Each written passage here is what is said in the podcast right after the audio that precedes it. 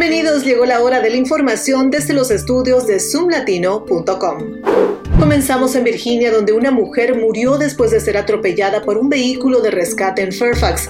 Ocurrió en Reston el lunes por la mañana. Los servicios de emergencia recibieron una llamada para ayudar a la mujer después de que, según reportaron, estaba en un estado alterado y caminando dentro y fuera de la calle. La mujer fue atropellada por un vehículo de emergencia cuando llegaron al lugar. Ella fue trasladada al hospital, pero lamentablemente falleció.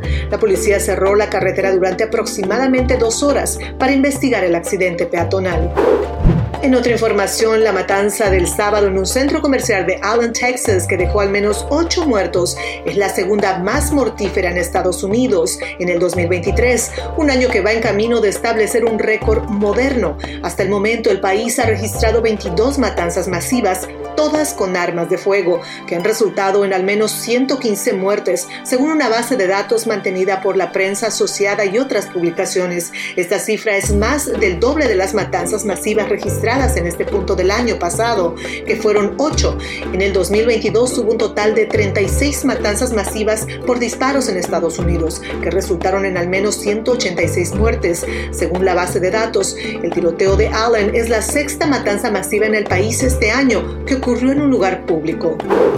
En otra información, más de dos quintas partes de los baby boomers están cerca de la jubilación sin ahorros.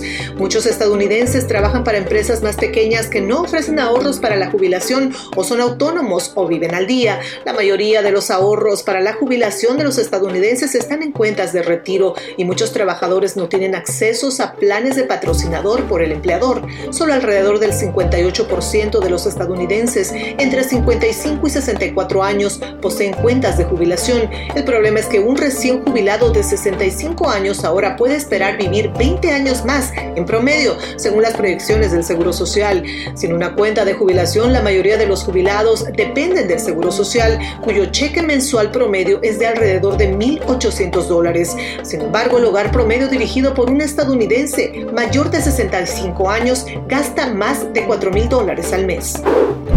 Así llegaron las noticias más relevantes del momento, gracias a Zoom Latino. Les saludó Silvana Quiroz y los invito a continuar en compañía de radioéxito24.com.